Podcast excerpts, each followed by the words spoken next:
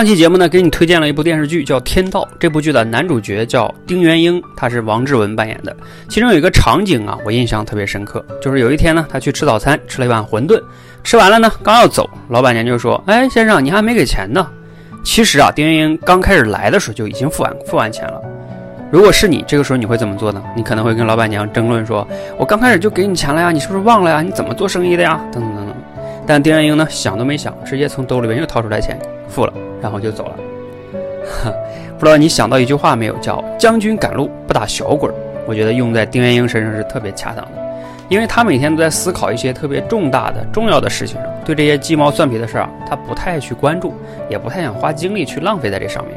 所以这一点是我觉得咱们特别值得向丁元英学习的，就是思考一些重要的事情，不要在鸡毛蒜皮上啊去花太多的精力。你觉得重要吗？